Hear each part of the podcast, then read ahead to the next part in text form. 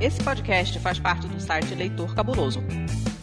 Conheça nossos conteúdos em www.leitorcabuloso.com.br.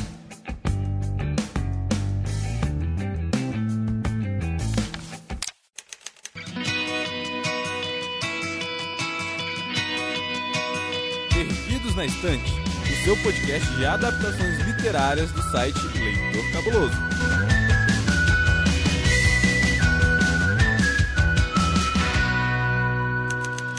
Olá para você que está nos ouvindo. Sinta-se em casa com mais um episódio do Perdidos na Estante. Eu sou Domenica Mendes e eu adoraria trabalhar no Andarilha.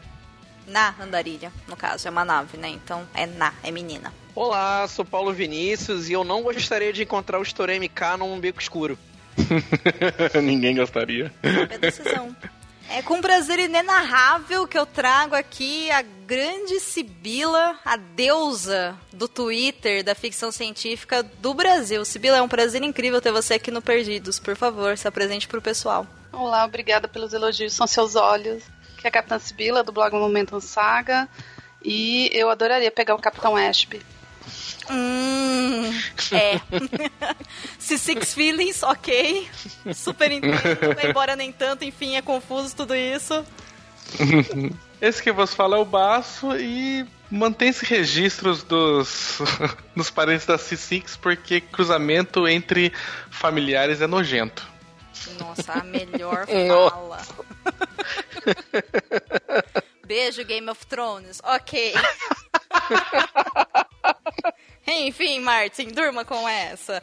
Bom, como vocês já devem ter notado, no episódio de hoje nós vamos falar sobre um livro de ficção científica que se chama A Longa Viagem a um Pequeno Planeta Hostil, porque esse episódio faz parte do desafio Leia Mulheres. E o tema do mês de maio é um livro de ficção científica ou fantasia. Não vou nem entrar aqui em discussão que poderia ser a mesma coisa, porque né, isso daria um episódio à parte. E então escolhemos a dedo essa obra. Mas vocês já sabem, a gente só vai falar sobre tudo isso depois da sessão breve de recadinhos. Olá,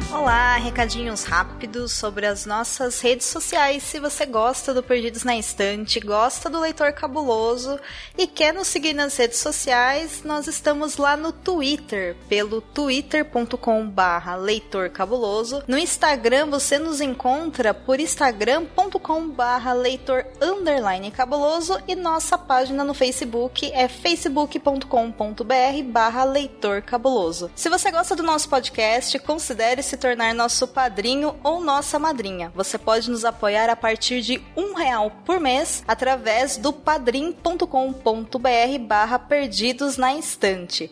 Lembrando que a partir de cinco reais por mês você já tem direito a prêmios exclusivos. Dá uma força pra gente! E é graças aos nossos padrinhos e às nossas madrinhas que esse podcast foi produzido e editado. Então, aqui fica o meu muito, muito, muito obrigada a todo mundo que nos apoia todos os meses. E, em especial, muito obrigada a você que faz parte da categoria acima de 15 reais. E, em especial, agradeço do fundo do coração ao Clécio Alexandre Duran, a Carolina Vidal Décio, ao Edgar Egawa, a Camila de Souza Vieira, a Ana Lúcia Merege Correia, a Marina Kondratovic, ao Renato Farias, a Ana Lúcia Chinato Vassoler, ao Daniel Malcafly e a Luciana Barroso. É isso, gente. Muito obrigado e eu vejo vocês em breve. Bom episódio.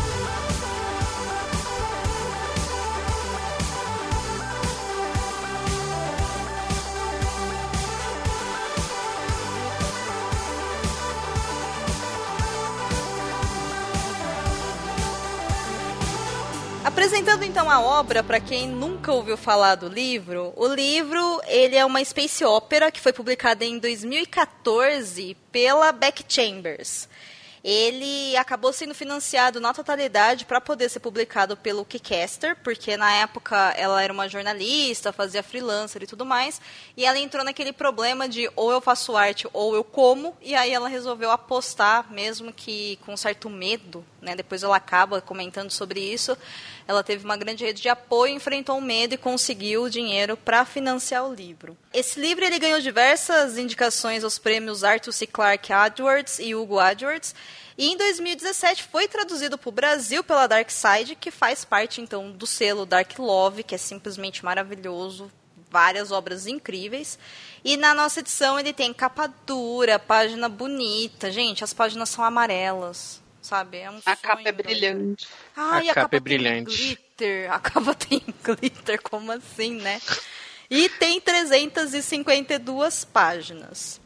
Isso é o que dá para adiantar sem entrar em muitos detalhes. A Darkside, como sempre, está fazendo um trabalho primoroso em trazer obras para o Brasil. E olha, esse livro é simplesmente espetacular. Não é à toa que nós estamos dedicando um episódio inteirinho para ele. Mas vamos cair então de cabeça no livro e viajando aí pela, pelo espaço sideral e tudo mais. Então eu vou pedir para a nossa convidada de honra para apresentar uma sinopse. Bom, o livro fala sobre a tripulação da nave Andarilha, que é uma nave que é, perfura buracos de minhoca no espaço-tempo. E essa nave tem uma tripulação interespécie que, é, apesar dos pesares, né, sempre tem aquele mala e etc. É, é bem unida né? Eles, eles brigam e se amam muito. E eles são contratados para fazer um serviço um tanto incomum para o cotidiano da andarilha, que é viajar até um pequeno planeta onde está tendo uma disputa entre uma, é, por uma raça pouco conhecida, extremamente beligerante, e perfurar uma passagem até esse planeta. O problema é que essa viagem é longa, ela vai durar quase um ano, e eles vão passar por um território que está passando por uma grande instabilidade política. Então, eles vão conseguir sobreviver à viagem e aos problemas internos dessa trupe? Eles vão conseguir chegar lá intactos? Eis a questão. Uhum. Eu acho interessantíssimo. Eu não sei se. Eu não reparei, na verdade, se o nome original do livro é esse mesmo. É The é, Long é. Way. The Long Way to a Small Angry Planet. Caramba, a esse Dark é o Side manteve, manteve Dark Side manteve direitinho os títulos até agora. Uhum, é maravilhoso, né? Porque é isso não, o livro. Cara, é, é, não, eu acho o título fantástico, autoexplicativo. Adoro o título. Eu, eu, me lembro o Gaiman, né? Tipo, oceano no fim do caminho. Tem um oceano no fim do caminho. Né? Tipo, Deus americanos, né? Tipo, e é uma premissa. Americanos. E é uma é. premissa enganosamente simples a do livro. Uhum. Porque você tem uma nave com uma tripulação. E aí? Então, bicho, e aí?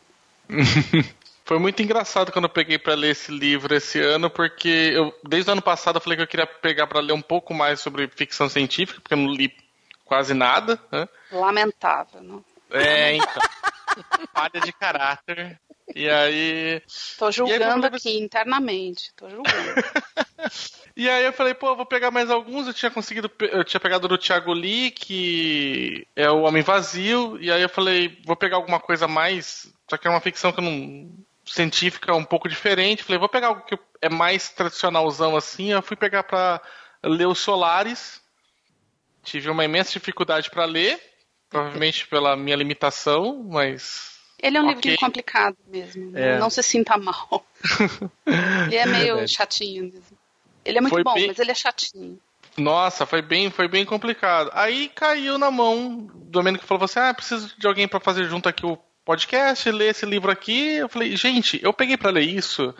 Eu acho que ali dos livros mais rápidos que eu li, sei lá, desde o Altromaga Josefa, sabe? Que foi, gente, que rápido assim. É delicioso de ler, você se encanta com a tripulação em 20 páginas, né? Eles apresentam todo mundo e você já está apaixonado por eles e é, nossa, foi uma das melhores leituras que eu fiz se, se pá, assim, nos últimos, sei lá, seis meses foi talvez uma das melhores leituras que eu fiz, porque, gente, é muito, achei muito, muito bom, né, e muito, muito simples, né, porque é discutir os relacionamentos interpessoais que tem numa viagem com o pessoal confinado e explorar um pouquinho de como seria a visão muito também da visão da humanidade pelos olhos de outras criaturas. Então, muitos conceitos que a gente tem bem claros de uh, seres humanos, eles são, são vistos pelo olho de outras criaturas e geram cenas né, hilárias, né? Do pessoal examinando, assim, mas por que, que vocês fazem isso, né? É, achei muito bom. Pegando nos peitos da Rosemary. Aquela cena foi ótima. É uma é. cena que não tem como não rir essa, né? Muito espontânea. Né? Você não tá esperando, ela vem. Ou mesmo é. a cena de que ela. O pessoal vai falar do, de quando a Rosemary surta, depois de, de tem um ataque na nave. E aí ela. O pessoal fala assim, mas uh, você foi direto trabalhar depois disso? Ela é. Ela, meu Deus, mas vocês são idiotas, vocês humanos. É tipo, eu tirei uns 5 minutos para surtar, né? O outro falou, é, eu fiquei uns 10 minutos gritando lá no, no meu quartinho. Sabe? Assim, por que, que vocês fazem isso? Sabe? Falei assim, cara, que, que genial, sabe? Que, que genial. Você já leram a continuação? A continuação não, né? O segundo volume da, da Ainda série? Ainda não. O Paulo disse. O Paulo, não. agora eu vou fazer uma denúncia aqui. o Paulo teve a audácia de falar para mim, eu vou ler o segundo, e aí eu conto tudo o que aconteceu. Eu falei, nossa, Paulo, se você fizer isso, eu tiro do episódio e te tiro da equipe. Entendeu? Não se atreva. Não. Mas ele, eu, eu não me atreveria, cara. Eu não me atreveria. Olha essa mulher causando aqui. Mas eu não Olha sei, Paulo, a sua vida em risco agora. Não é? Aí eu tô curiosa. Cara... Você chegou a ler, Paulo, ou não? Então, é a história com esse livro é engraçada. É porque a gente, assim como, assim como o pessoal, como, como a gente está fazendo no, aqui no Perdido na Estante, está fazendo o desafio Leia Mulheres, a gente no Ficções a gente também está fazendo o desafio Leia Mulheres. Porra, originalmente... mas eu não sabia, eu não recebi esse memorando. Se eu soubesse, teria feito também no público de livros, porra. Tava tendo memorando de fazendo desafio dois desafios. Não, eu tô fazendo dois desafios. É coisa linda, maravilhosa isso. Né? E originalmente o, o, o livro da Beck não estava escalado para mim, estava escalado para Amanda, que é a outra menina que faz a colaboração lá no site, né? Quando a Domênica falou assim: ah, vamos gravar um episódio do, sobre o sobre o livro da Beck Chambers. Eu falei, caraca, ferrou. e a Amanda ficou super animada para ler, porque ela tava doida para arrumar uma desculpa para ler o livro da Beck. Aí eu falei, virei um dia e falei, Amanda, tem uma má notícia para você. Eu vou tomar uma das suas leituras. assim, olha, eu vou fazer uma troca justa com você. Eu vou te dar uma das minhas e eu roubo essa de você. Pra você pera não ficar tão triste. Mas o que você deu em troca? Qual foi, a, qual foi a leitura que você trocou? Eu dei a minha leitura de agosto, que é O Poder, da Naomi Alderman. Não sei se foi justo. Não, não, não sei se foi justo, sim, mas beleza. É, é, é, é. Então Acho eu acabei que ela pegando. Preju. Não que o poder seja ruim, mas porra, bicho. É, então. pois é, o poder nem li, mas assim, Amanda, se você estiver ouvindo esse podcast, que eu espero que você ouça, pega o Paulo, ignora ele e encaixa essa leitura na sua vida, porque esse livro é realmente muito bom. Ele te passou a perna, amiga. Passou a perna na maior, olha. Marcada, hein, cara. E ele está rindo com doses de crueldade e sadismo, você tá vendo? É assim, a claro. Ela é, é lógico. Nessas horas é o poder ditatorial que manda. Ai, que horror! Meu poder Deus, ditatorial mas... do editor é que manda, a mão pesada. Ai, mas você vai levar o tanto backlash por essa. Nossa, vai Falou no, falou no programa errado. Mas, enfim, e você. Aí você leu, mas você não conseguiu ainda ler o 2, então, então? Não, não consegui. Não consegui porque eu me enfiei numa outra leitura aqui, uma leitura de contos, que é sempre muito mais enrolado para para se fazer. E eu, a, minha, a minha intenção era ler até o volume 3, até agosto, que é quando vai sair o Hugo.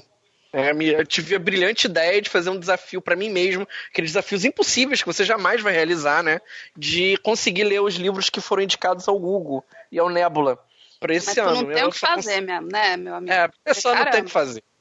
Você até, até a entrega do prêmio, você acha que você vai conseguir. Isso, isso é uma pessoa de visão. Isso é. Isso. Se a Sibila tá te criticando, eu não vou nem questionar, entendeu? Obviamente que eu estou falhando miseravelmente no meu desafio, né? Só consegui ler, acho que dois, eu acho, até agora. Dois, Aí depois três, ele vai acho. fazer todo um trabalho de coaching, autoajuda, né? para conseguir ser claro, depois desses projetos claro, aí. Certamente, né?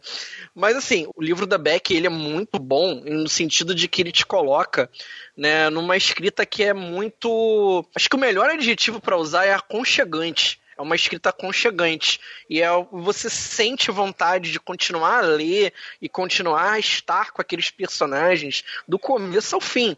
E assim, é, é, triste quando você fica triste quando o livro acaba, porque você quer ver, uh, você quer continuar com eles, você quer continuar estando na companhia deles. E o mais, o, o mais legal de tudo é que se você for pegar para analisar é, a narrativa, o que, que a autora está colocando para a gente na história, a gente vê que não é, é e aí vem a, a, aquele aquela, aquelas situações que a gente vê no, no fandom de sci-fi que é. Uh, me incomoda, né? E é um livro que ele não tem o pay pay pay, não tem o combatezinho, não tem guerra, não tem. É uma história sobre pessoas numa nave espacial e não realizar o seu trabalho e acontece uma situação, né? Não é uma tragédia apocalíptica, o universo não está em risco, né? Não tem que salvar a princesa, não tem. É um, são pessoas comuns numa nave espacial. A gente vê um futuro da humanidade, até um futuro bem legal. Ela a autora ela é super otimista em relação à humanidade. Quem dera eu tivesse esse otimismo que ela tem em relação à humanidade, que, seja, que sejamos pessoas felizes e prósperas como as pessoas da, desse livro são. Mas é muito legal ver as relações. A gente, a gente se, se encanta pelas relações entre as pessoas.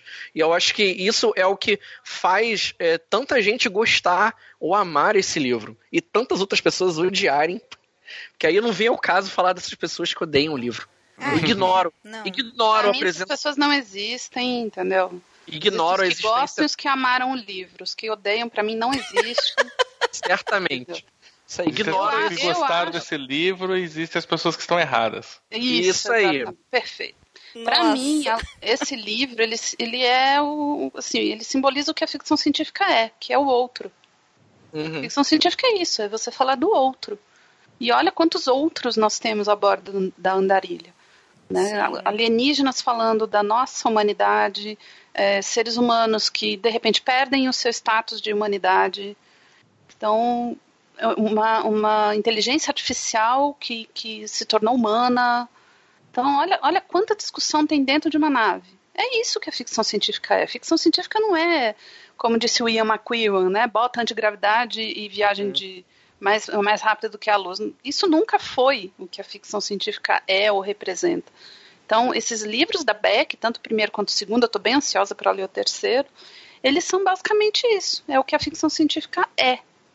E, e aí, assim, eu, eu, até posso entender as pessoas que estão esperando grandes batalhas e tal, mas é porque a gente se acostumou a ver isso uhum. em FC. E aí, de repente, uhum. você pega uma história que tem é, toda uma, uma questão humana em cima e elas meio que dão uma, uma estranhada, né? Mas, gente, o que é Frankenstein? Nossa! É a mesma uhum. coisa. Sim. Sim, enquanto você estava falando dessa questão de, vamos colocar assim, vai, uma ação dentro da ficção científica, né? Que é essa questão de tiro, tiro, tiro, bomba e não sei o que, e foge, reconstrói, destrói, não sei o que. Meu, eu tenho uma preguiça de obra assim, sabe? Eu me sinto desconfortável, parece que tá faltando alguma coisa. E aí estava falando essa questão na hora, eu tava pensando, gente, Frankenstein é ficção científica de alto nível. Né? E não tem, não tem nada dessas ações. Esse uhum. livro da Beck, eu acho que assim, primeiro que ele começa de uma forma super bacana, que é ela simplesmente começa apresentando uma das personagens principais que é humana. Ponto. Que é a Rosemary. E ela já começa te jogando, assim, te instigando a curiosidade, falando: a Rosemary tem um grande segredo e tá fugindo de alguma coisa. E aí você já fica, opa, já te dá aquela sensação de isso vai ser importante, provavelmente, ou não, porque é uma obra de ficção, não é uma obra de mistério. Né? Então você fica ali meio naquele jogo. E aí tem alguns recursos muito bacanas que é justamente colocar essa personagem que não conhece a rotina daquela nave, não conhece a rotina da viagem, não conhece a rotina dos personagens e tudo mais, e apresentar todo esse universo para ela enquanto a gente está lendo, porque a gente também não conhece essa rotina, esses personagens, uhum. essas espécies de histórias. É um, é um clichêzaço, assim, que é de livro, assim, normalmente quando é de fantasia de ficção científica, que, que funciona bem, né? Se tipo, for bem é, feito, é, sim. Uhum. É, mas. É, o é... problema do clichê é quando ele não é bem feito. Uhum. Esse é o problema. Se, se, não você é o... o... se você fizer o clichê do clichê, pronto. Você só tem mais um livro. Que você não vai lembrar depois que você terminar a leitura. Não é esse o caso. Né? Aquela uhum. encheção de informações que a gente, que a gente é, aprendeu aquela expressãozinha, né, do infodumping, ela não é feita com, com tanta agressividade como a gente vê em outros livros, né? Do cara contar como é que é o sistema político daqui é isso. A religião funciona assim. Olha, a propósito, vamos, uhum. a, vamos à feira na cidade. Aqui nós vendemos ah, abóboras estragadas, aqui nós vendemos carne de mamute. Sei lá. Não é, não, ela, ela não faz isso. Ela faz essa é. apresentação de informações de uma forma amigável. Sim. É, mesmo o briefing inicial que você tem pelo Corbin com a da Rosemary, né, para poder apresentar a tripulação, é algo extremamente trivial que você faria em qualquer coisa, sei lá, até quando você, sei lá, vai primeiro dia seu de emprego, né?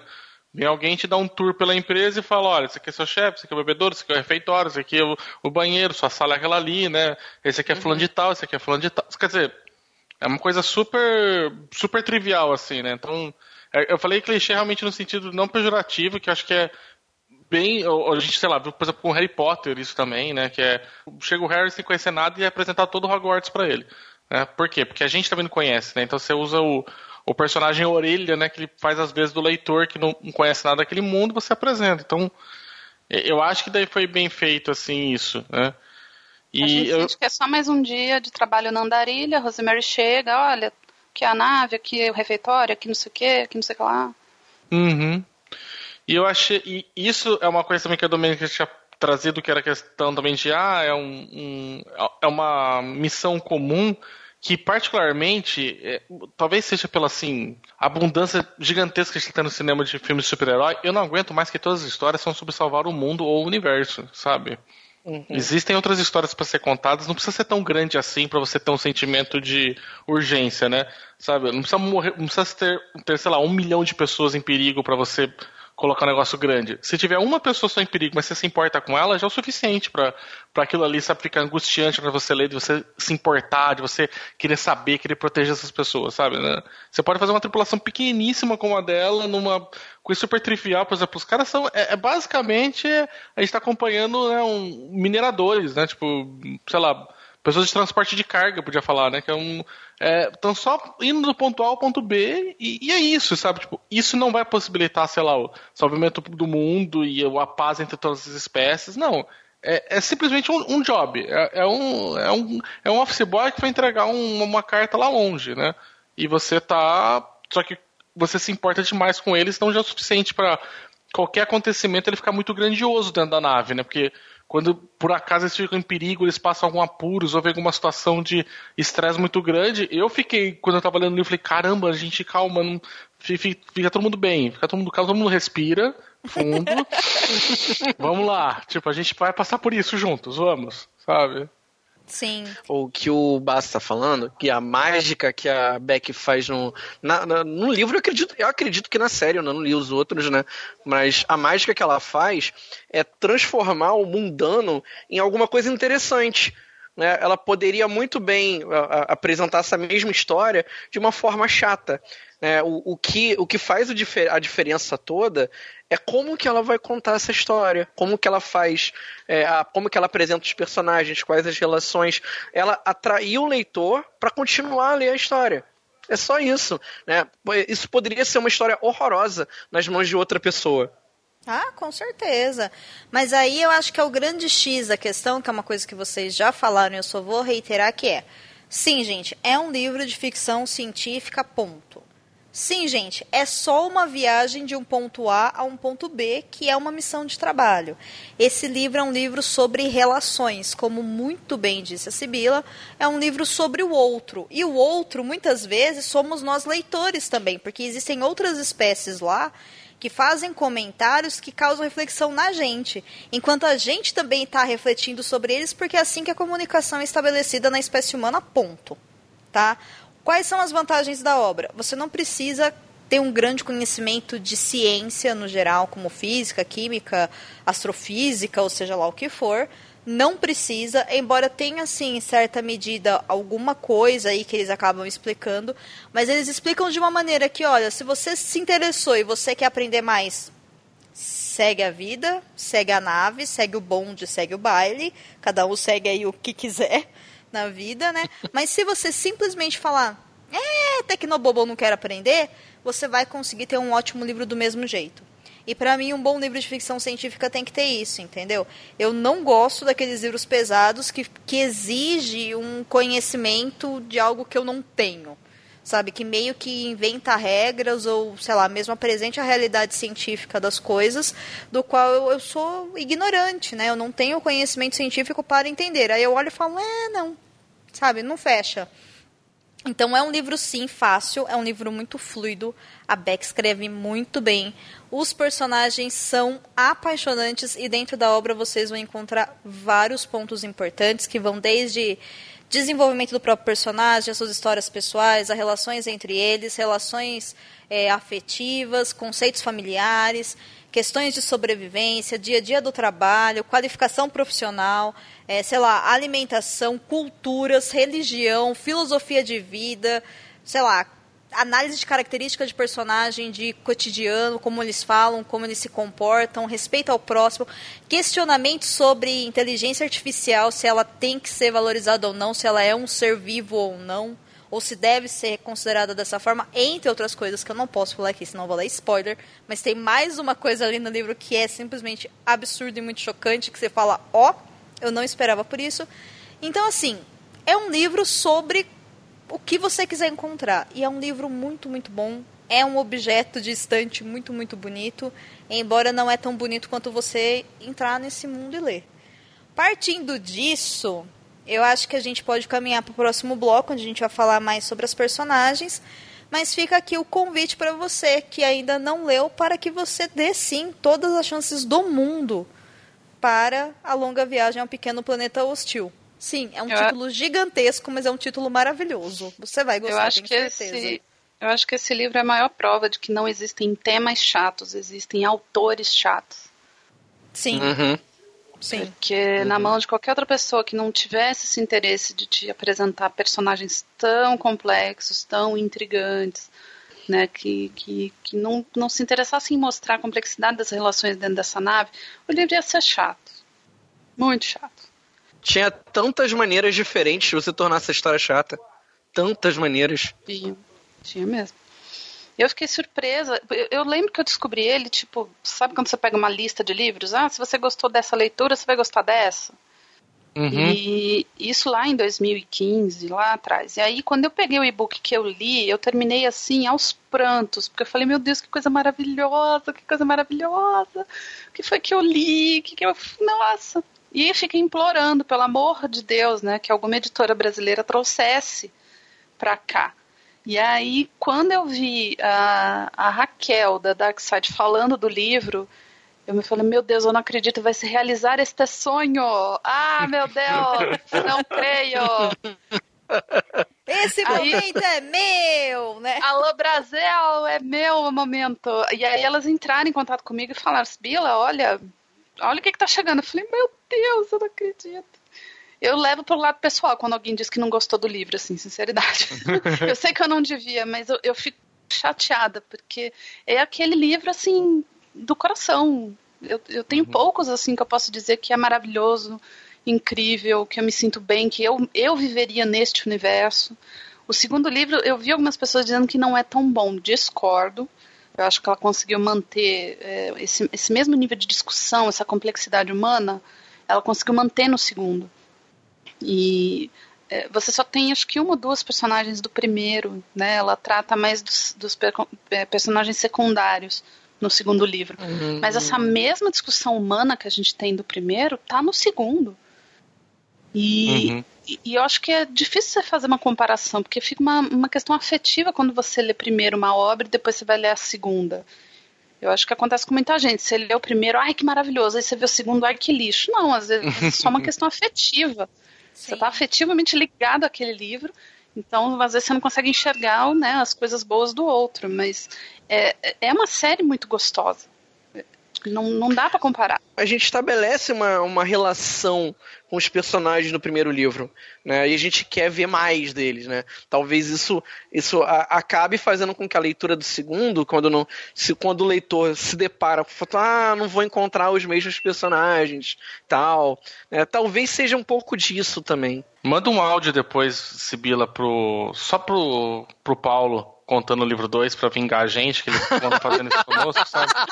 Manda um áudio, fala assim, Paulo, tem um assunto super importante, pode mandar um áudio aqui no zap? Pode. Fala assim, ah, no livro 2 e lá.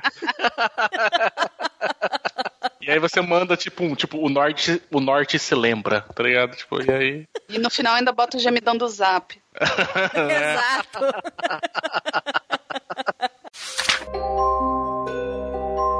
Você sabia que tem livros, filmes, boxes, séries e todo um maravilhoso mundo de literatura? Você pode encontrá-los no Perdidos na Estante. Spoiler, spoiler, spoiler. A partir de agora eu não me responsabilizo por nada que nenhum de nós Uhul. falarmos. Então, né, já sabe as regras, siga por sua conta e risco. Independente disso, leia o livro. Tendo dito isso, a gente conversou bastante no bloco anterior apresentando a obra, que é uma obra sobre personagens e relações. Então eu acho que é muito interessante a gente começar a lembrar desses personagens, né? Ou dessas personagens, enfim, desse povo todo. Porque a gente também pode ir comentando as partes do livro que a gente mais gosta, o que ficou guardado na memória e no coração e tudo mais. Certo? Então vamos lá. Certo. Adorei a empolgação. muito bem. Então, o senhor, o senhor Baço ou empolgado? Escolha um dos personagens e apresenta pra gente. Qual foi o personagem. Aliás, vou fazer diferente. Qual foi o personagem que você mais gostou? Hum, Putz. momentos de tensão. Difícil, hein, velho? Caramba. Difícil. Aqui é assim, aqui é na marra. Aqui, Tem uma pergunta mais fácil, tipo fusão a frio, coisa assim. o Eu Tecnobubble, acho- né? Não tem como explicar o Tecnobubble, o buraco de Eu minhoca e eu tal. fico, eu fico entre dois. Eu fico entre o capitão, né? O Ashby Santoso que eu, e a Sixi. Um. Puta que pariu. Se tiver que apontar uma arma na minha cabeça e falar qual que você gosta mais, eu acho que eu vou pro Ashby. Eu gostei muito da, da, da ideia toda do personagem, do capitão da nave, porque é, é engraçado isso, eu vou falar, mas ele correspondeu a todas as expectativas que eu imaginaria que tinha que ser o capitão. né? Normalmente eu não gosto muito dos personagens, são muito ah, do jeito que eu achava que iriam ser, né? Gosto de ser surpreendido, mas o Ashby, eu não sei, tem alguma coisa que eu olho e falo assim: "E- e- você está no lugar certo que era para você estar. É, então, eu gosto muito dele, que ele é o capitão da nave ah, Andarilho, a Andarilha, e ele tem, na verdade, como responsabilidade pessoal manter todos os integrantes da nave bem e funcionais e tendo uma, uma boa relação entre eles. Então, ele é um diplomata nato, né, como capitão. Eu acho muito engraçado isso, né? Como normalmente a gente imagina sempre do capitão uma, uma ideia mais de autoridade, e eu não sei porque eu sempre vejo no Ashby muito mais diplomacia. né? então, eu gosto daí disso nele, eu gosto da ideia de que ele se diferencia dos outros humanos que nasceram em Marte, porque a- que existiam do- duas, assim, vamos dizer assim, dois segmentos de humanos que fi- ocuparam a, o espaço, que foi um que já tinha ido para Marte antes e estavam povoando lá e fizeram uma comunidade lá e depois se expandiram. E um pessoal que fugiu de última hora da Terra porque estava colapsando, não dava mais para continuar. E eles estavam numa imensa frota, né, tipo gigantesca, assim, sei lá, uma nave condomínio gigante e, chamada Êxodos. E ela e es- eles seriam os espaciais, né? Os que nasceram no espaço, né? Tipo, tão se, se organizam por ali, né? Eles não têm um planeta necessariamente fixo, né? Igual o pessoal de Marte tem. Que, por exemplo, a Rosemary, né? Veio de Marte. Então eu acho legal é, ele ter vindo desse background, por isso ele ser pacifista, totalmente contra armas. O que é muito engraçado que a gente falou que normalmente sempre imagina espaço, a gente imagina também ah, tiro, navinha, né? E, e batalha, e, e ele fala assim: não, não tem arma na minha nave, entendeu? Eu, eu, eu sou totalmente contra isso. E mesmo quando situações adversas acontecem, que eles são assaltados, né? Pessoas invadem a nave dele e tudo mais, ele continua. Não, não vai ter, entendeu? Tipo, não vou corromper meus princípios por simplesmente por medo. Então, eu, cara, eu achei o personagem tava, tipo, muito, muito, muito forte, assim, muito, muito foda. Né? Eu gostei demais dele.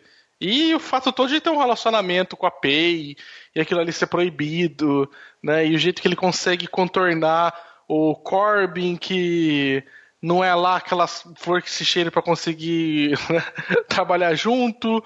Ao mesmo tempo você vê que ele não tem um protecionismo, porque quando ele tem que puxar a orelha, ele puxa a orelha da Sissix. Fala, mete bronca na, na, na Kiss no Jenkins, quer dizer...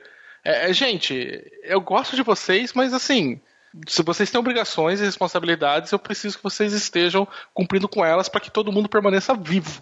Entendeu? Então, eu, eu, eu não sei, eu, eu acho que ele tem uma bom, um boa, boa diplomacia mesmo, um bom controle de como é que consegue organizar as pessoas e tirar o melhor delas, sabe? Ele é um ótimo líder, né? Assim, leia o livro e analise o Ashby. Se o seu chefe não é assim, ele não é um líder, tá? Essa é a diferença entre um chefe e um líder. Basicamente é isso. Agora que acabou o momento empreendedorismo, Domênica Coach. E você, Sibila? Quem que você pode selecionar para surpreender? Eu tô bem curiosa. Tô rindo sozinha do Domênica Coach. Você viu? Buscando novas, novos trabalhos que vão dar dinheiro. Muito bom.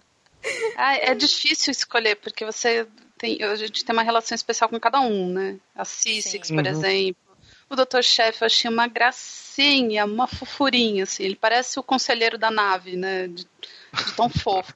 E, só que eu gosto do Parcianat, do Ohan. Que. Nossa, que surpresa. São, Nossa, surpresa. Que são duas, duas pessoas, né? São dois seres habitando o mesmo corpo. Eu achei isso tão criativo. Eu achei que dá para gerar tanta discussão. E eu achava assim que os, eh, o Zohan, né?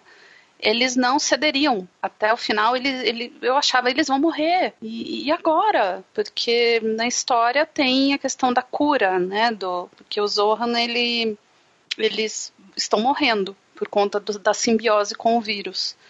E essa simbiose é muito benéfica porque faz com que eles entendam o espaço-tempo e permitam fazer os cálculos uh, extremamente complicados para se perfurar o espaço-tempo e criar um buraco de minhoca. O problema é que, assim, um, eles são extremamente reclusos e dois, isso acaba gerando, é como se fosse uma doença neurodegenerativa, né? E ele vai acabar morrendo, eles vão acabar morrendo, eventualmente. Uhum. E eu falei, meu Deus, como, esse cara, esses caras vão morrer. O que, é que vai acontecer? Como é que. Não deixem esses homens morrer. Sabe o que você está pensando? Meu Deus, eles vão morrer! Eles vão morrer! O que, que eu vou fazer da minha vida se eles morrerem? Aí vem justo o personagem mais mala, o mais intragável, o mais insuportável, que é o Corbin, e fala: ninguém vai morrer nesta nave hoje. Ele fez o que eu teria feito, sabe? O Zorro uhum. ia me matar depois, mas eu ia fazer a mesma coisa. Aquele é. momento eu ficava, eu, eu vibrava com o livro na mão, era de madrugada, né? Eu tava lendo de madrugada e eu, é, é, caramba, é isso! E eu vibrando em silêncio, vibrando em silêncio. Porque eu, eu me peguei numa sinuca pensando assim, o que é que vai acontecer com os Zohan? Uhum. Porque eles não vão ceder em momento nenhum. Uhum. Era aquela coisa de fazer a coisa certa, mas agindo errado, né? É, e inclusive o Zohan, ela traz várias discussões interessantes que entra numa discussão de um caráter religioso, porque para o Cianat ser contaminado por esse vírus é um sinal de glória, né? Porque é o máximo da evolução que eles vão conseguir ter dentro da cultura deles. Em troca disso, eles vão morrer, mas durante essa vida, a vida deles terá um propósito absurdo, que realmente uhum. é um propósito absurdo mesmo, né? Independente da mas, cultura porra, aí. Eu achei sensacional isso, porque quando o, o Ashby começa a explicar como é que faz a perfuração de um buraco de minhoca para Rosemary, eu olhei ele começou a falar, e eu falei, tá, não tem como então fazer. Você tá me descrevendo, do jeito que você me escreveu, falou que é impossível, né? Porque uhum. quando você tá na subcamada, conseguir se guiar por lá. E aí que entra, né? Eu falei assim, não, mas é possível por conta do Zohan, né? E aí você fala, ah, é aí que ele, aí que se encaixa o seu navegador, né? Eu achei ótimo porque, como as pessoas falaram, seria uma coisa impossível, então eles têm que a autora, né, Beck Chambers, tinha que inventar alguma coisa para tornar isso possível, né? E ela fez isso através de um personagem. Em vez é. de fazer através de uma tecnologia, né, ou sei lá, uma descoberta, eu falei, puta, olha só que, que ideia boa. É. E o interessante também, fora isso, da, do quesito prático, porque a gente não falou sobre isso lá atrás, mas todos os personagens eles têm uma função prática também para a sobrevivência da, da nave. Se você tirar qualquer um deles de lá, não vai funcionar.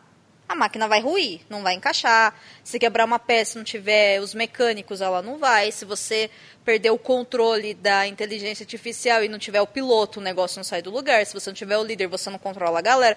Se você não tiver o cozinheiro, ninguém come, todo mundo morre de fome. Então, assim, todos eles têm funções que são muito específicas, extremamente necessárias e úteis né? Além de tudo dentro desse universo. E aí é mais um ponto para a deusa Beck Chambers. Porém, os Ohans ainda eles têm uma coisa que eu acho fantástica, que é uma outra camada de discussão que ela traz, que é essa questão de já começa uma certa diversidade ali por você respeitar essa loucura toda, que é saber que ele tá contaminado, eles estão contaminados. E a gente aprender até mesmo enquanto nós estamos conversando, falar eles, porque eles se consideram no plural. E aí eu acho lindo, sabe? Como os personagens de si se esforçam e, e o quanto que a Rosemary também, quando ela fica sabendo disso, ela também faz uma nota mental, né? Quando for conversar com eles ou falar deles, eu preciso falar no plural, sabe? O quanto que isso é respeitoso e o quanto que isso é necessário, porque não é só um, né? É o cianate mais o vírus. Então é os uhum. Ohan. E, cara, como isso é, é poderoso e, lógico, nós vamos falar muito mais desse episódio de os Zohans estão morrendo, que vai ser o final final do Zohan pro, no especial para os padrinhos, que não vai no feed para todo mundo. Mas assim, existe um momento ali onde é resolvida essa questão, que aí no livro também ela volta e fala: ah, agora não são eles, é ele. então, é, é, bem interessante, assim, né? E outra, né? Várias camadas. Se você aprende a chamar Ohan de eles, na vida real você também pode chamar a pessoa trans pelo pronome correto. É, sim. É verdade. Sim, verdade. Sim, perfeito, né? Então é possível, é só prestar atenção, é só ser respeitoso, né? Não é uhum. tão difícil assim. Se esforça. Né? Encerrar fala desculpa e conserta e não faz mais. né? É maravilhoso. Eu achei, eu achei incrível isso. Paulo, sua vez, seu turno, e não vale falar que é o Corbin. que isso, a pessoa já tá me chamando de ranheta, já de não, cara. Não é por isso, é porque o Corbin a gente vai falar sobre a história dele no, no exclusivo, e se você falar agora, a gente não tem bloco extra, então... Vou, vou roubar um pouquinho, porque eu acho que nesse livro a gente dificilmente consegue pensar em um personagem, porque como é um, se trata de um livro de relacionamentos, a gente só consegue pensá-los em duplas ou trios. Por exemplo, eu não consigo pensar o, o Dr. Chef sem pensar ao mesmo tempo no, no Corbin e no, no Zohan. Também não consigo pensar a Kizzy sem o, sem o Jenks e a, e a Lovelace, então não consigo pensar, consigo fazer essa distinção. É a mesma forma que Mano, os, se vira. Personagens... Cada um de nós teve que escolher um. É... Não vem com essa putaria, Vira não. nos 30, eu... meu irmão. É, a é. proposta é ser um, porque assim, não é que a gente não vai falar dos outros, a gente vai, mas aí você pode falar do seu par depois. Então, eu, meu personagem favorito, sem dúvida nenhuma, é a Rosemary, né?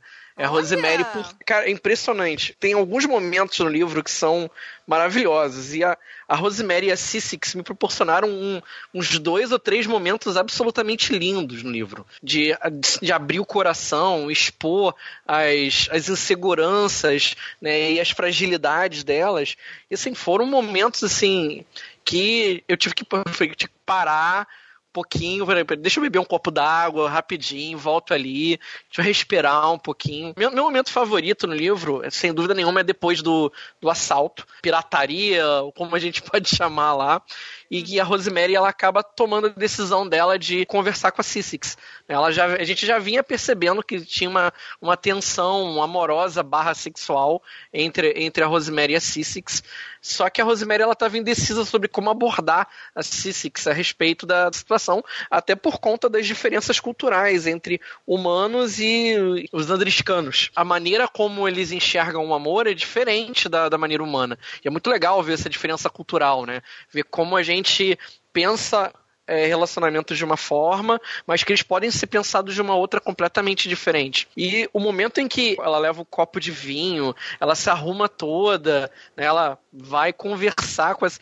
Esse que olhando assim: você está arrumada de uma forma diferente? Você trouxe vinho? Por quê?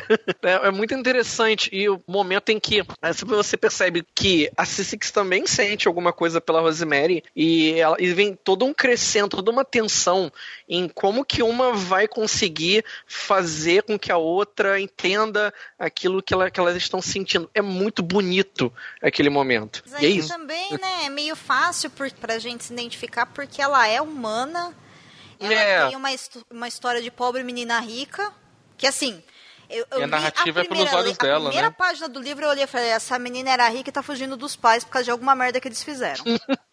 assim, foi isso. Aí eu pensei: ou ela está fugindo de algum relacionamento abusivo. Foi as únicas duas coisas que eu consegui pensar. Mas a primeira foi história de pobre menina rica. Sabe? Foi a primeira coisa que eu pensei. E de fato é isso. E assim, todo esse plot de mistério dela só interessa na hora que a gente para pra analisar o arco dela em si e o quanto ela evolui enquanto personagem por ter se livrado do segredo dela e ter se sentido acolhida entre as pessoas da andarilha. Uhum. Entendeu? Aí tudo bem, porque pra história em si, grande merda a história dela. Entendeu? Porque assim, né? Mas também é mais Nem- fácil se identificar com a Rosemary porque a história está sendo contada pelo ponto de vista dela, É, né? é, Apesar que é. eu tive uma. Apesar que ela me distanciou um pouquinho, porque aí é preconceito meu mesmo, mas a história do- da pobre pessoa rica me, É um me tira um pouco, sabe? né? É, É. No final das contas, o problema era muito grave pra ela, e aí não, não tiro não tiro a razão dela de do que, que ela sentia, no, o personagem sentia. Só que, de um modo geral, eu, pelo menos, foi sendo criado uma, uma coisa que eu achava que era muito mais grave, entendeu? Que eu achava que, sei lá, era uma. Alguma coisa que ela tinha feito mesmo, sabe? Alguma cagada que ela tinha feito. É, e aí, no final das contas, foi alguma coisa que os pai, o pai dela fez, sabe? Então, é uma coisa, por exemplo, que estava fora da responsabilidade dela, né? Ela se envergonhava porque era o pai, mas que ela mesma não teve nenhuma culpa nisso, né? Tanto que quando ela conta lá pro Jenks, né? É pro Jenks que ela conta? É pro Jenks. É pro Jenks. Aí ele fala assim, mas você fez uma coisa? Não. Ah, então tá tudo bem. Sabe? É. É, E aí foi a minha reação. É. Eu falei, A é, impressão, moça. a impressão que eu tive é que assim, quando ela revela, quando ela percebe o, a grandiosidade do universo, a complexidade da- da- das coisas, o problema dela parece pequeno. Uhum, é. A impressão que Tanto que essa. o, o, o Ashby ficou muito mais chateado pelo fato de ela não revelar, né?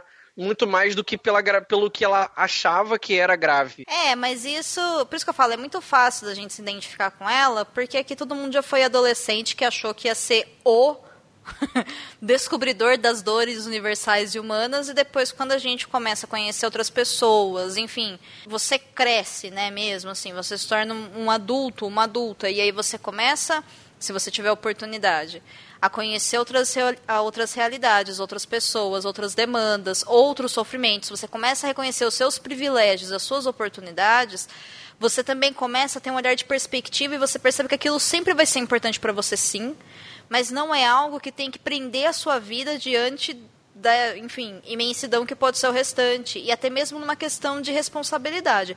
Porque sim, o que o pai dela fez é uma coisa que é pesado para aquele universo, mas como essa obra não é uma obra sobre eles tentando salvar o mundo, para a gente parece que não tem tanta importância.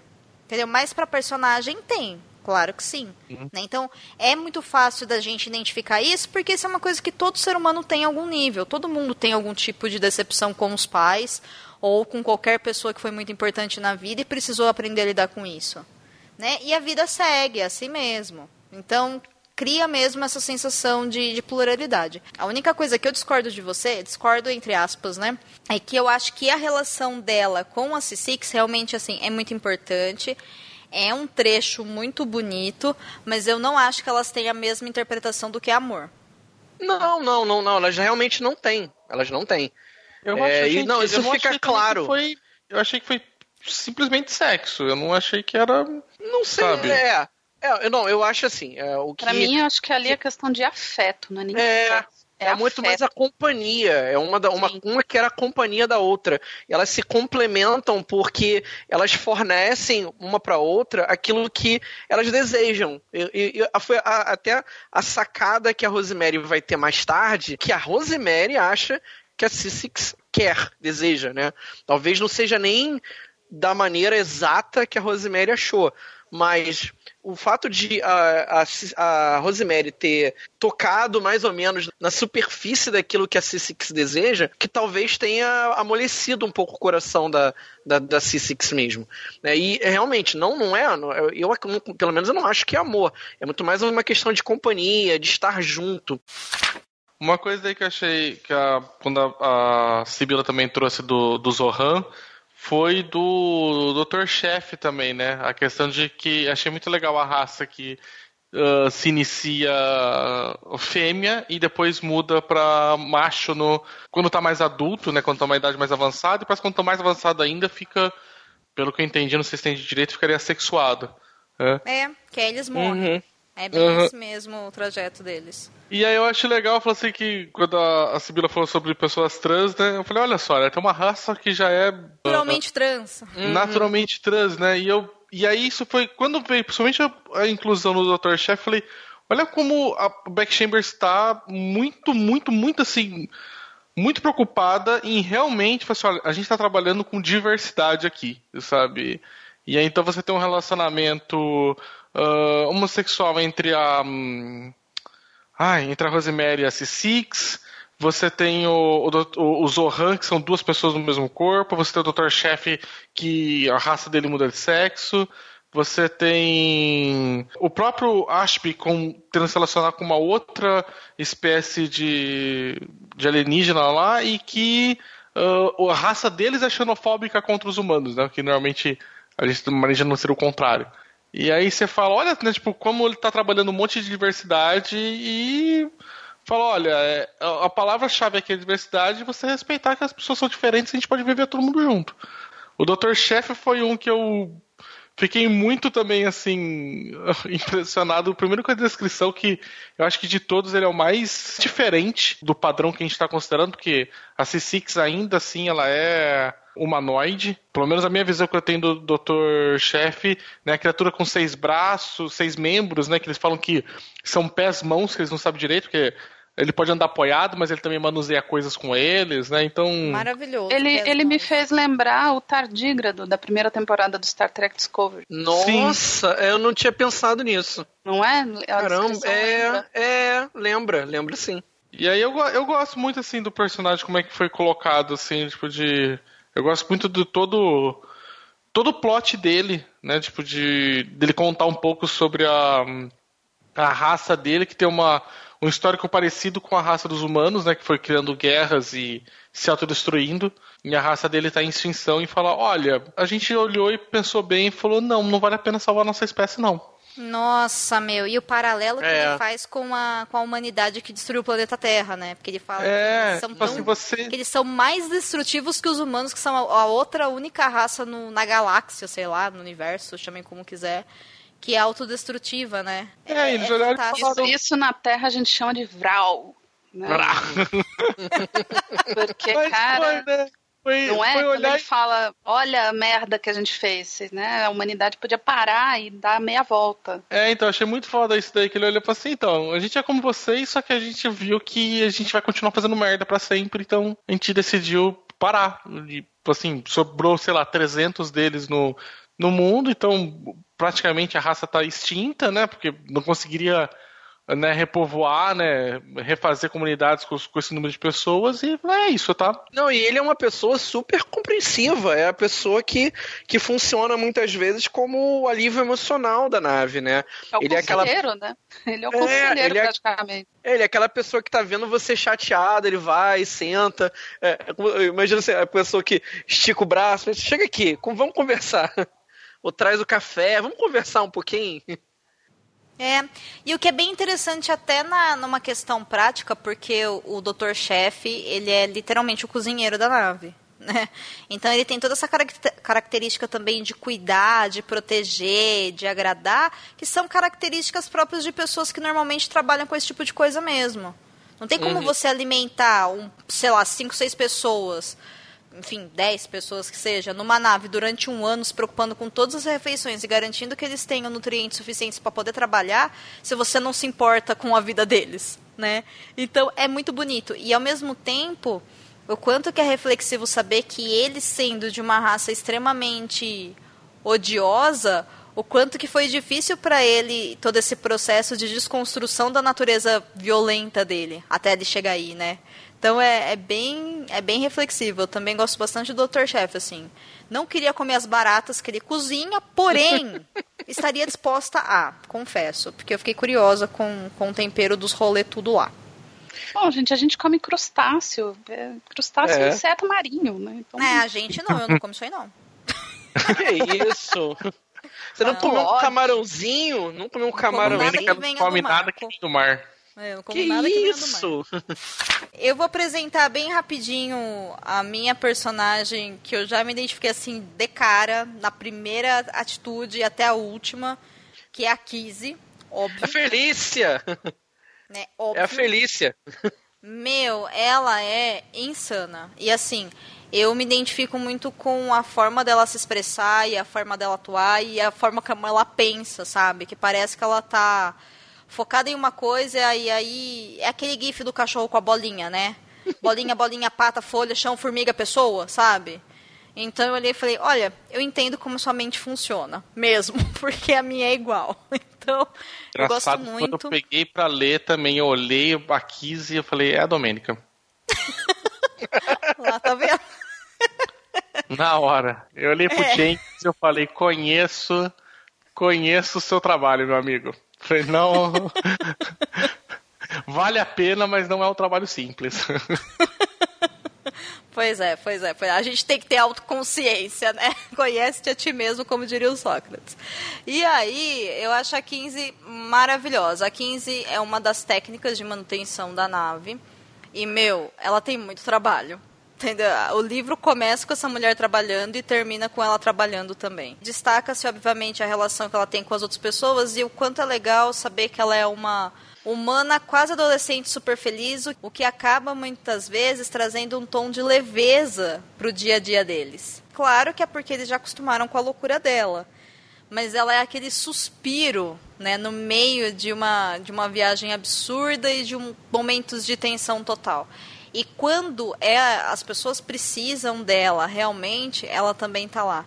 Então ela é uma personagem muito, muito, muito legal. E ela não consegue parar quieta, né? É impressionante. E eu gosto muito da parte que ela começa a enfrentar problemas para dormir. Eu acho hum. aquilo também muito tocante, porque, como já foi dito, né?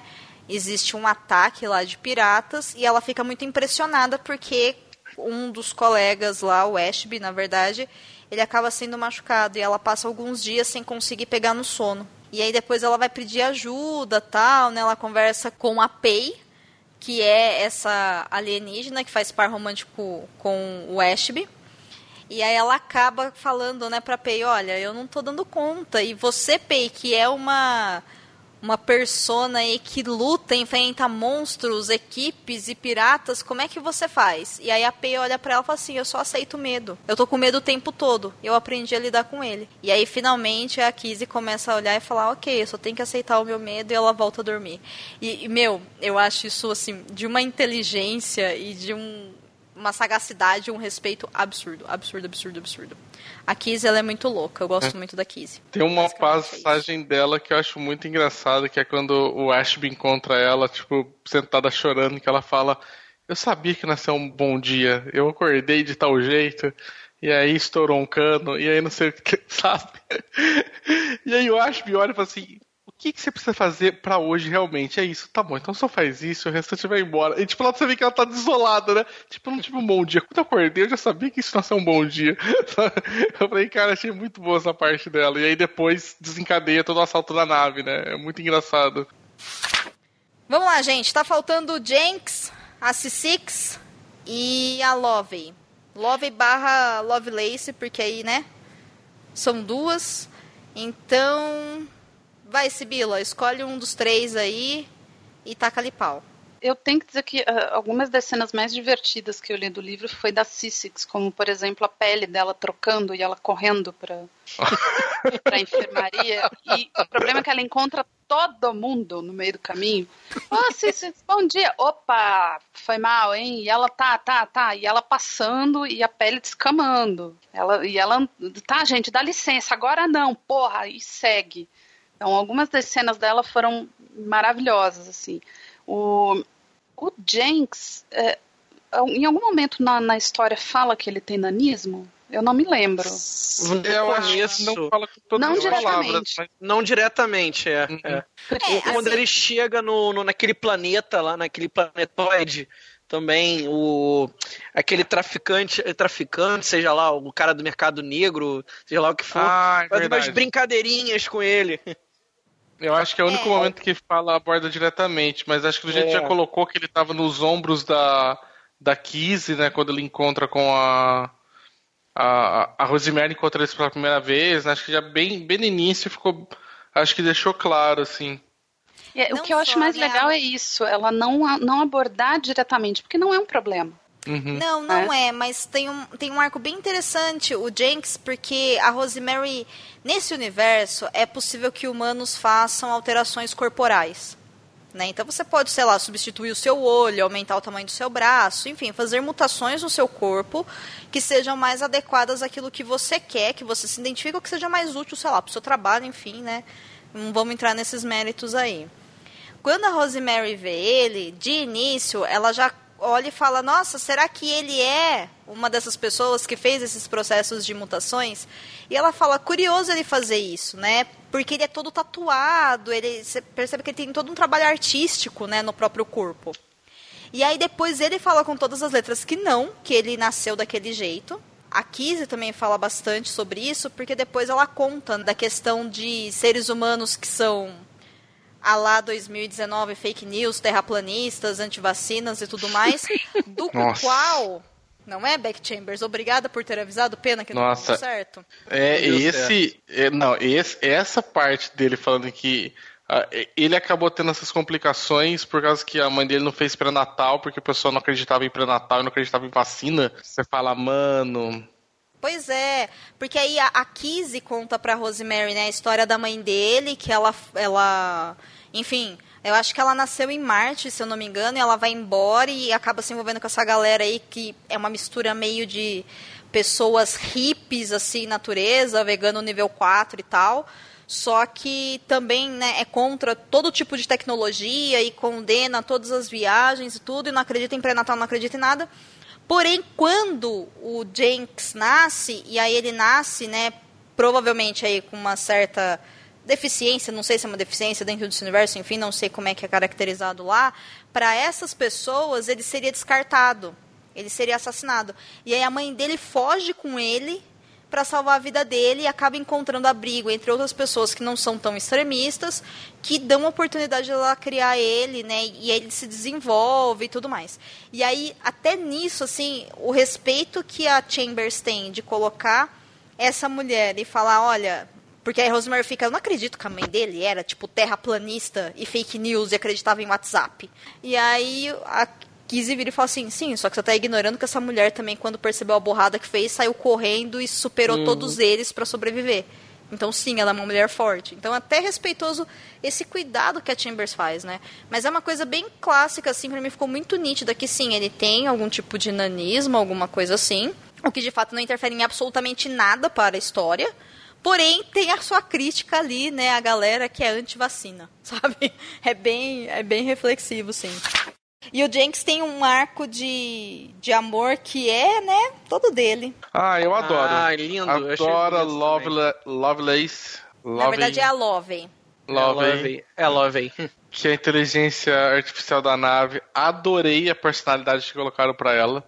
Muito engraçado que a mais humana de todas as personagens seja uma inteligência artificial. Gostei bastante, assim. E, e da relação dos dois, conversas, e aí você fala, cara, cara, a ideia toda de que. Qual que é a diferença dela pra uma pessoa orgânica? Que no caso daí, ela falou que a personalidade dela tudo foi moldada e ela desenvolveu uma personalidade por conta das todas as experiências que ela foi tendo. Igual a gente, né? Que o pessoal fala, né? A gente pensa do jeito que a gente pensa pela sinapse, pelas, né, pelos caminhos ali que o nosso cérebro fez na hora que a gente foi aprendendo as coisas, e é isso que torna a gente quem a gente é e um, e um ser único, né? Então, qual é a diferença dela, sabe, pro restante? Não, e... e, quando acontece aquela situação no final do, do livro, meu Deus do céu, cara, aquilo destrói, cara. Porque Nossa. assim, num, primeiro momento, você, você, tipo, respira aliviado, tipo, ufa, né, acabou tudo bem. Só que não, né? Cara, aquilo foi destruidor. Mas ao mesmo tempo, a Sálvia, ela não é uma protagonista, mas meu, é por isso que eu falo, essa, a Chambers ela não deixou ponta solta, né? Não tem um personagem ali que não encaixa para alguma coisa na história. A Love é uma inteligência artificial que faz toda a parte de comunicação e, enfim, todo o controle da andarilha. Porém, ela, se evolu ela evoluiu, evoluiu, evoluiu ao ponto de ser um ser consciente. E aí o Jenks é apaixonado por ela e ela é apaixonada pelo Jenks. E eles têm todo um arco de, de questionamento se ela merece ter um próprio corpo e tudo mais, o que é muito interessante. E no meio da obra também, a Beck Chambers ela coloca questionamentos sobre se inteligências artificiais devem ser respeitadas ou não como seres, né? Seres inteiros, é. conscientes, sapientes, né, na verdade. E aí, eles chegam ao pequeno planeta hostil no livro, em determinado momento. E acontece ali um problema do qual acaba ocasionando na morte da Lovey. E o Jenks e a Kizzy fazem o possível e o impossível para salvar a Lovey, porém não tem jeito, ela morre mesmo. E uhum. ela morre e quando ela é ela é rebutada, ela é rebutada, é.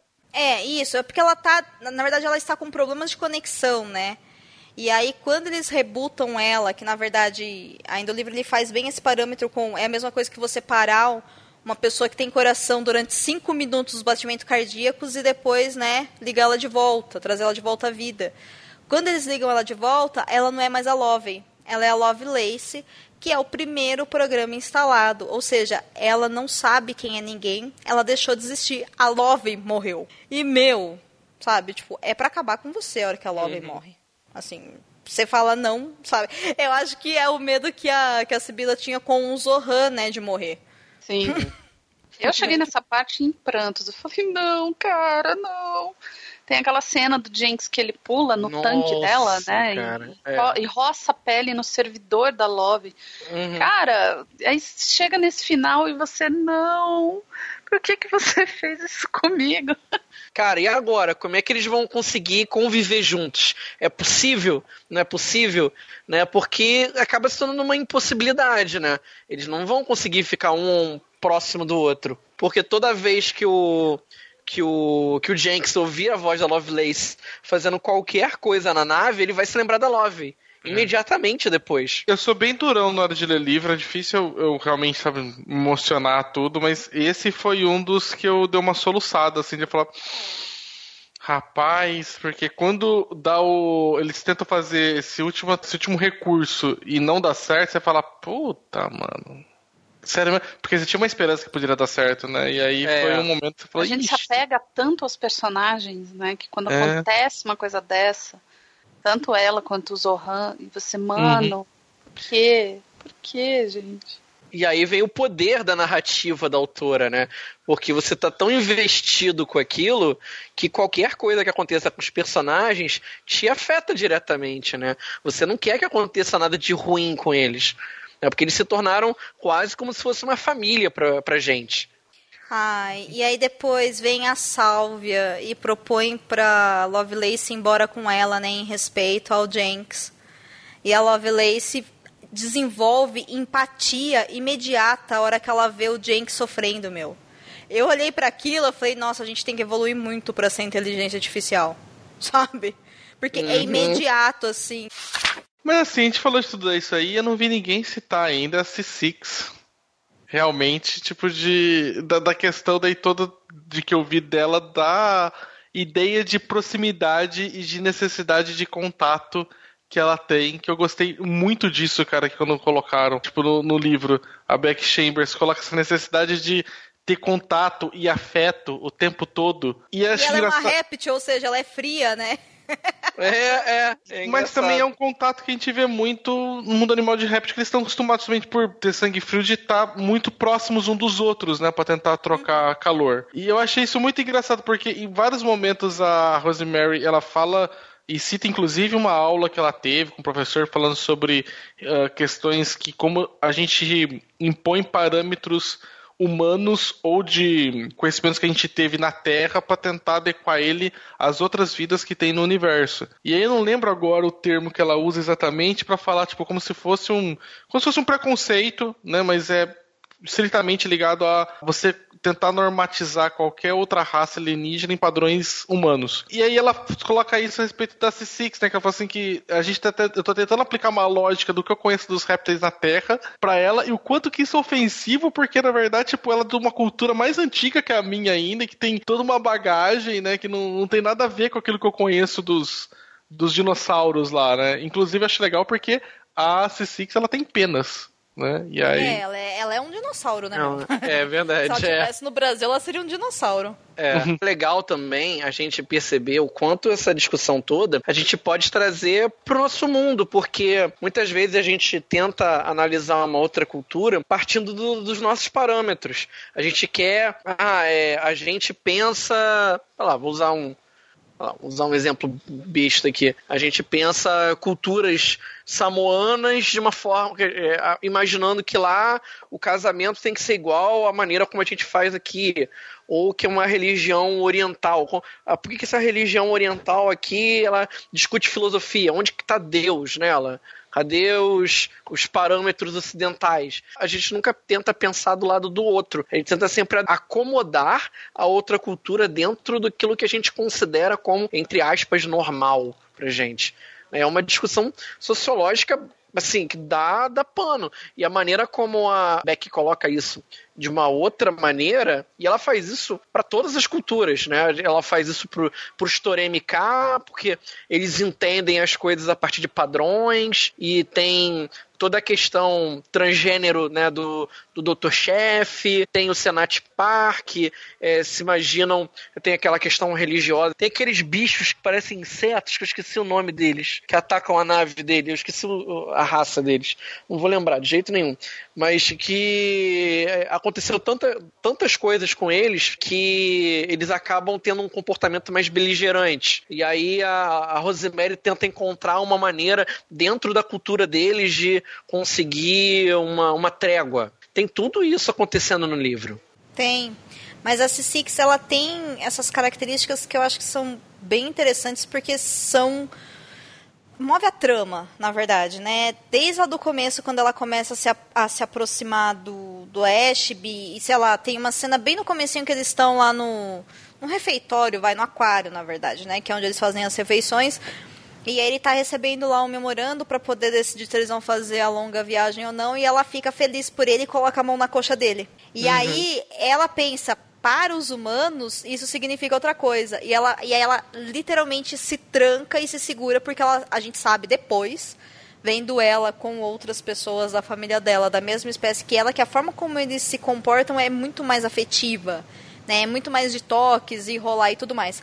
Ao mesmo ponto que tem isso, eu acho assim espetacular a visão que ela tem de praticidade do que para uma sociedade é útil e não é. Então, por exemplo, eles consideram na estrutura familiar que eles têm três tipos de família, que é a família do ovo, a família do lar e a família das penas, nessa ordem, ovo, lar e penas.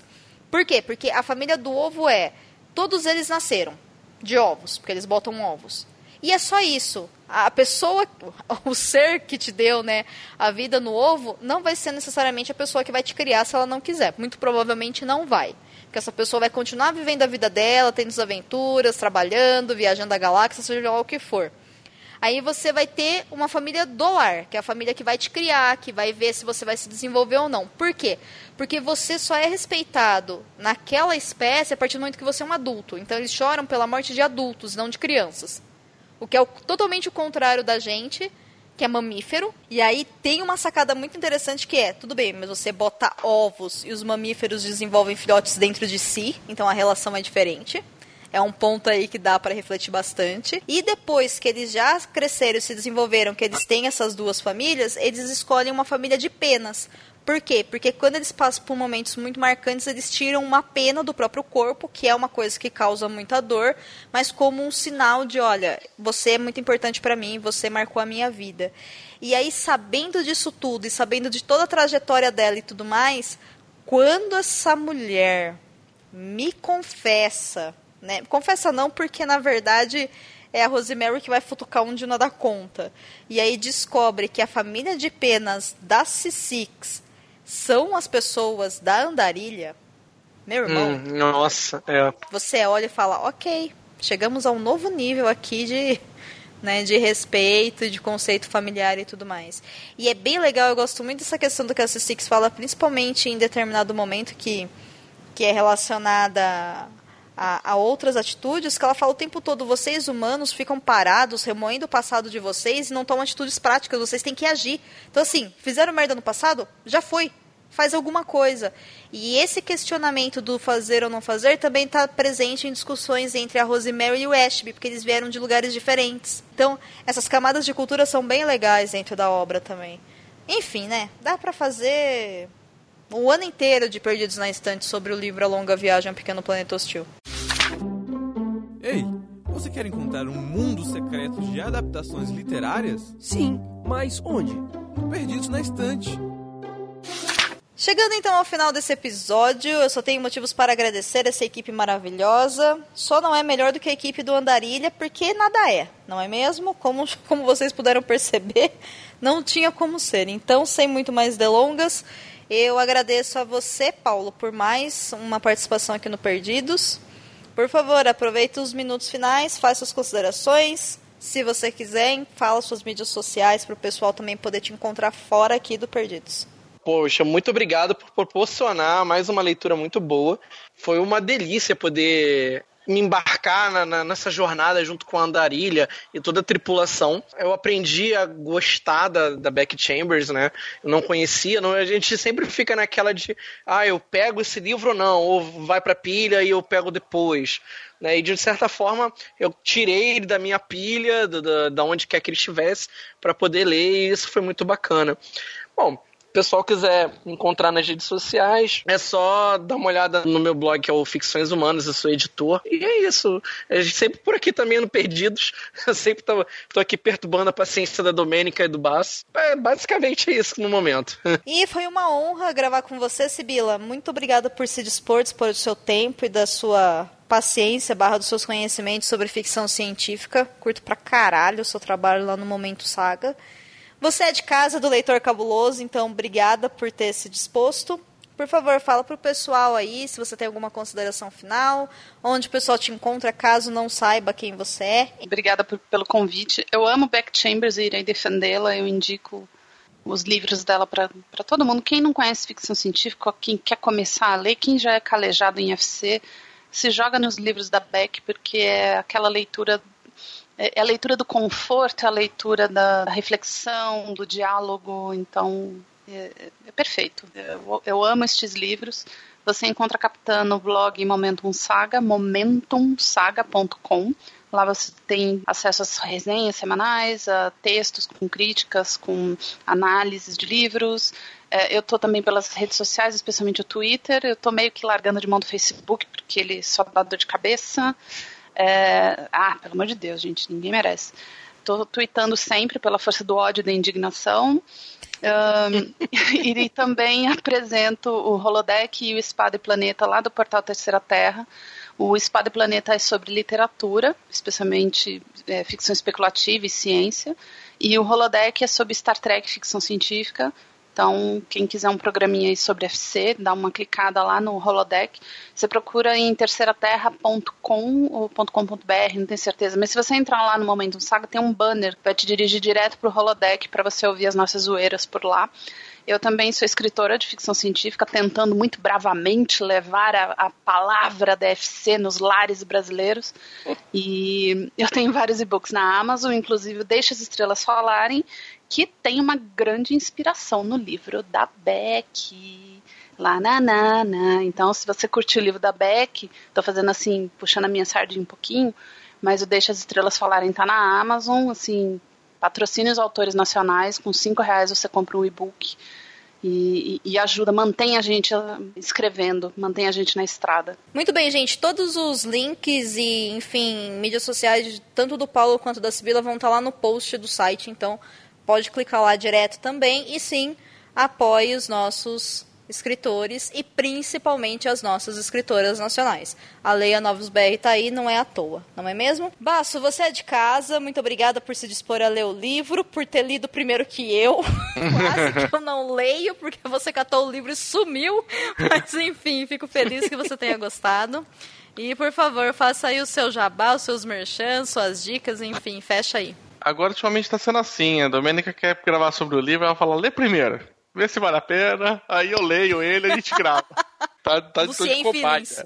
Falar pessoal que me encontra ali no próprio Leitor Cabuloso. É, estamos todo mundo aqui mesmo na mesma casa. Né? Convido vocês a ouvir o Covil de Livros.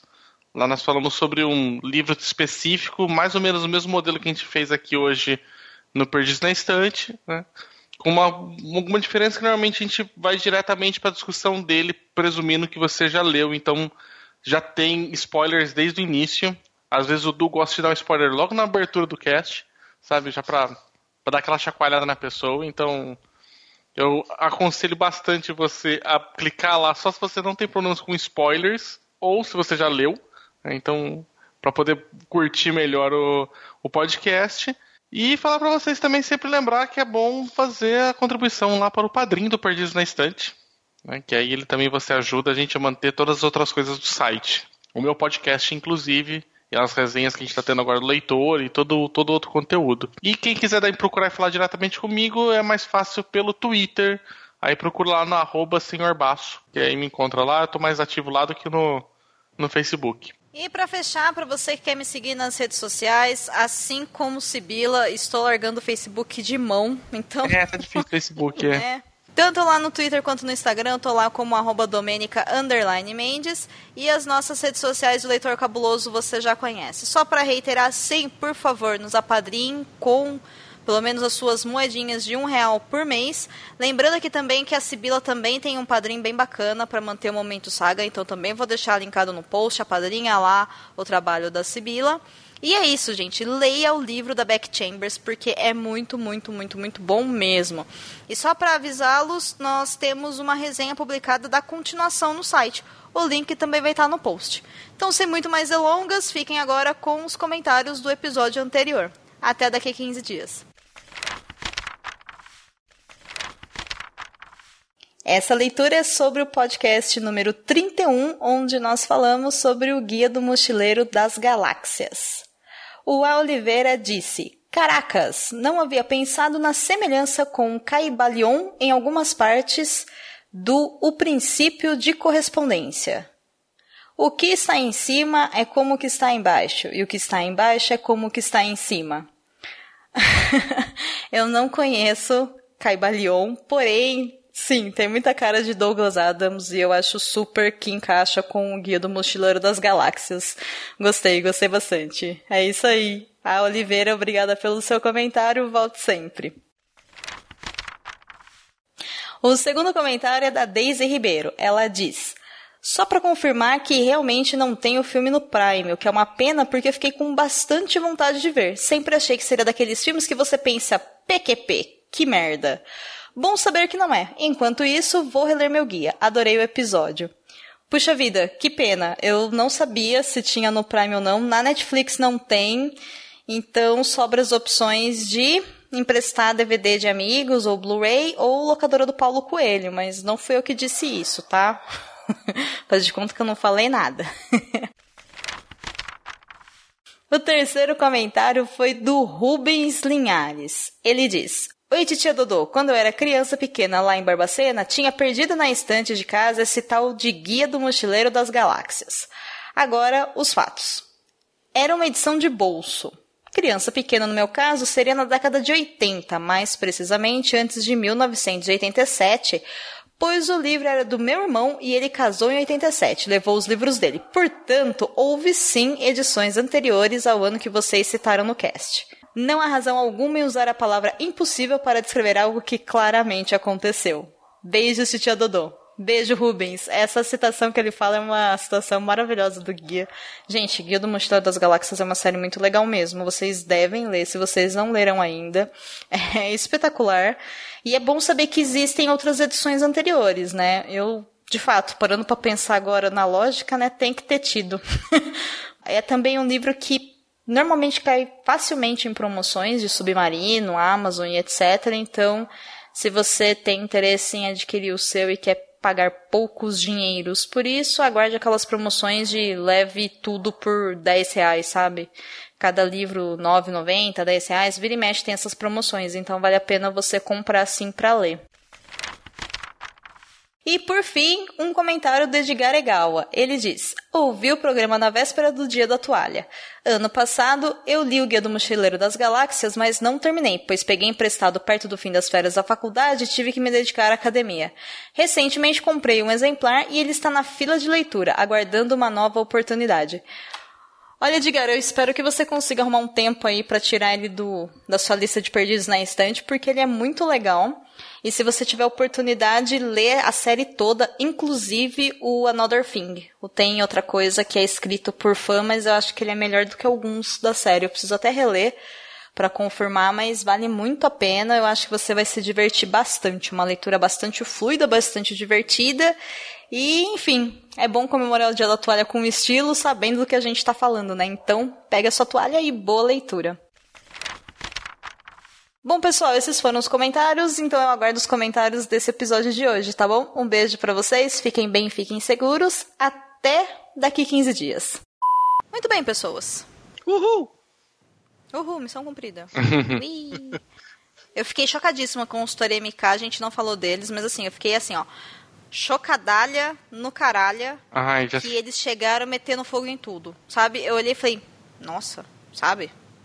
Eu, eu é, não esperava. É muita coisa para fazer num cast só, mas a, a discussão toda que eu, eu tava falando com a Domênica também de que a ideia deles que eles têm que estar em harmonia e eles não estarem em harmonia causa os desespero. padrões, é os padrões. É, os padrões, então, porra, não, aí, o, o tanto que o cara que ataca a nave, eu, eu tava com uma discussão com a Domênica que é, foi um ataque kamikaze, né? Ele jogou a nave em cima da andarilha, né? Aham. Uhum. E aí, porque a mulher tinha falado, vai pensar, se você não tiver em harmonia com a gente, né, você tem que dar um jeito nisso. E o cara falou, é, não tô em harmonia com o restante, eu vou me matar. Aí eu, e vou matar aquilo ali que começou a causar discórdia entre eu e o restante da minha tripulação, que foi aquela, aquela nave. Você fala, caralho, velho, sabe que. Que, sabe, que, sei lá, maluquice que a gente tivesse, sei lá, hoje em dia, né, com as coisas ultimamente que não dá. Não, ou você, ou você tá do meu lado, ou você tá contra mim, e só que só que levado a décima potência, né?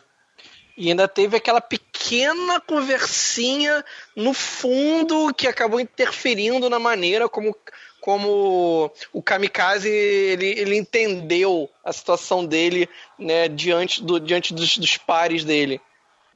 Aquela conversinha, eu acho que da, da Kizzy com a Sissix, eu acho.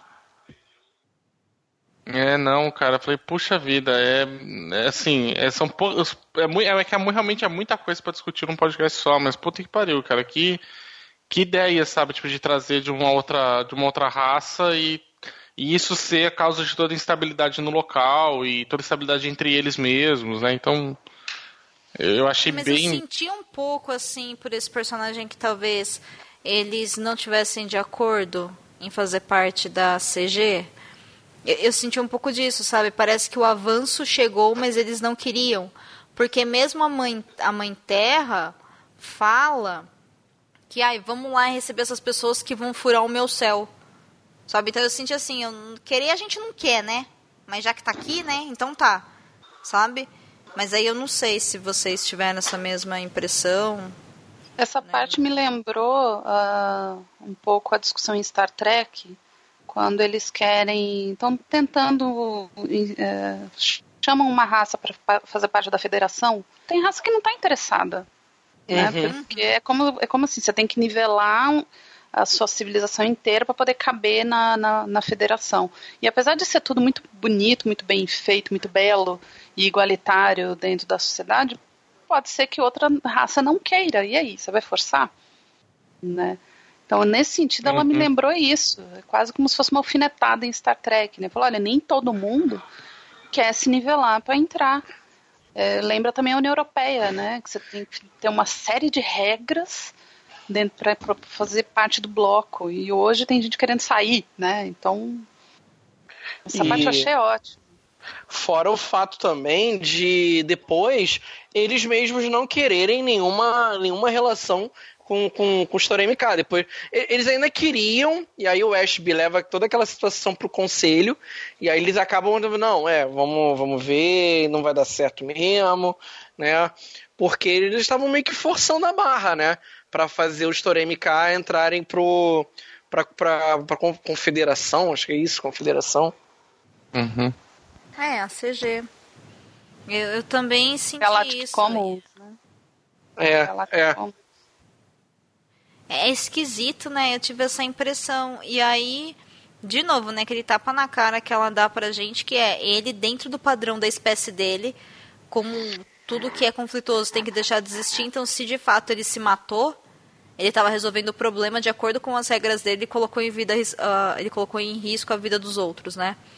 E meu, não tem como você ter harmonia que tudo se encaixa, né, o tempo todo em tudo no universo, né? Não, não tem como. Não é assim, não é por padrões que vai funcionar, né? Nenhum extremo vai ser bom. Nem o extremo dos Grum, que se mataram, matavam as próprias filhas a um ponto de acabarem com a própria espécie, troco de nada. Nem ao ponto dos Toremk que, que colocam padrões que se você é diferente, você tem que ser exterminado, né? Nenhuma das duas pontas extremas são úteis ou né, trabalham para a evolução geral da espécie. É bem, é bem, bem interessante essa discussão toda. É um toque bizarro. É. O Storm uhum. tem toque bizarro.